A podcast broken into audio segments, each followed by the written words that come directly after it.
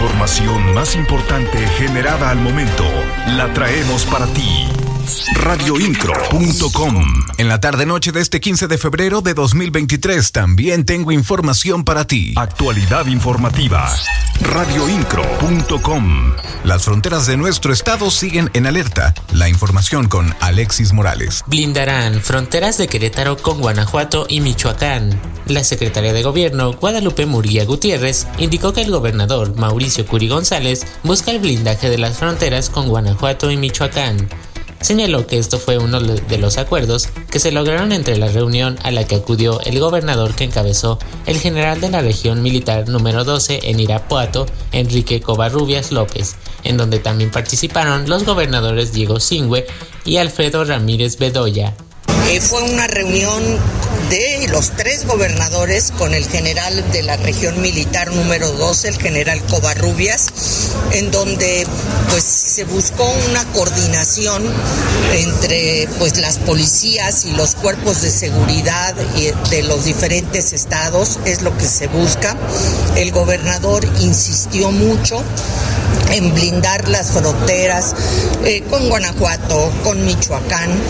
Y bueno, pues fue parte de, de la información y de los temas que se trataron en Guadalupe Murguía sostuvo que seguramente se compartirá información entre ambas entidades para cualquier tema que tenga que ver con la seguridad. Siempre estarás informado con radioincro.com. La secretaria de Gobierno, Guadalupe Murguía, dice que tenemos como entidad un crecimiento anual sostenido. Refiere que Querétaro forma parte de los siete primeros estados con mayor crecimiento. Escuchemos las palabras de Guadalupe Murguía. Y gracias a la generación de empleos, un número muy importante en Querétaro, la atracción de inversiones, hoy Querétaro es un estado con desarrollo económico, pese a la pandemia pese, a que significó, como bien dice Fabián Pineda, una nueva época, un quiebre en la forma de hacer y de trabajar para las empresas y para los comercios. Guadalupe Murguía hizo un llamado a seguir siendo entidad de respeto, orden y generosidad. Apuesta porque exista un ambiente de unidad. Las noticias de Querétaro están en radioincro.com. Dicen que ser de mecha corta nos llevará en la vida a enfrentar difíciles situaciones. Tras un altercado vial, un conductor terminó muerto hoy por la mañana en el libramiento norponiente. La información con Ramón Rodríguez.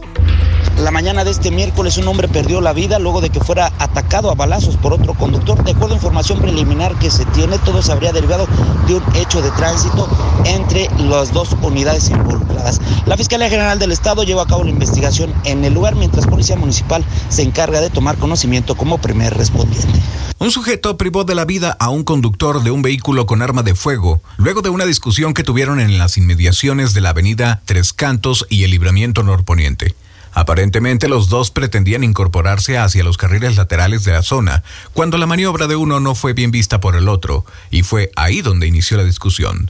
A estas horas, las instituciones de seguridad siguen realizando la búsqueda del probable responsable. Fueron los elementos de la Secretaría de Seguridad Pública del municipio de Querétaro quienes hicieron el resguardo del sitio como primeros respondientes.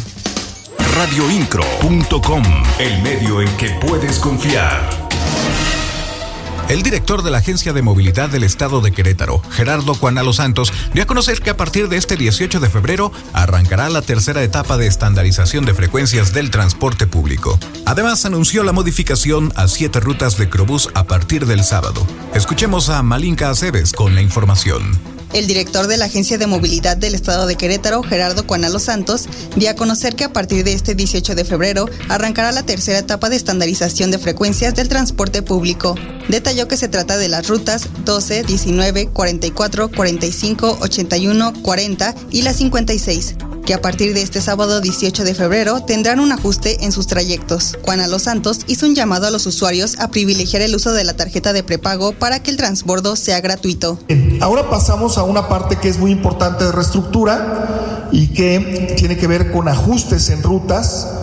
Eh, sobre todo estamos atendiendo la parte sur de la cobertura de estas rutas y quiere decir que hay una parte, como todas las rutas prácticamente están cruzando toda la ciudad, estamos haciendo ajustes en la parte sur y esto implicará eh, eh, de alguna manera crear o modificar unas rutas que es parte de lo que quiero yo compartirles a los usuarios. Agregó que como parte de la tercera etapa del programa de estandarización de frecuencias, en la cuenca Lázaro Cárdenas Centro-Sur se contempla la intervención de 13 rutas, de las cuales dos serán troncales, seis complementarias y la creación de la nueva ruta L107 radioincro.com. El secretario de Desarrollo Sustentable, Marco del Prete III, dio a conocer que Querétaro cuenta con una cartera de 58 proyectos de inversión por concretarse para este año, los cuales representan una inversión de 98 mil millones de pesos. Agregó que además se contempla la generación de 26 mil nuevos empleos que podrían concretarse durante este año. Actualidad informativa. Radioincro.com.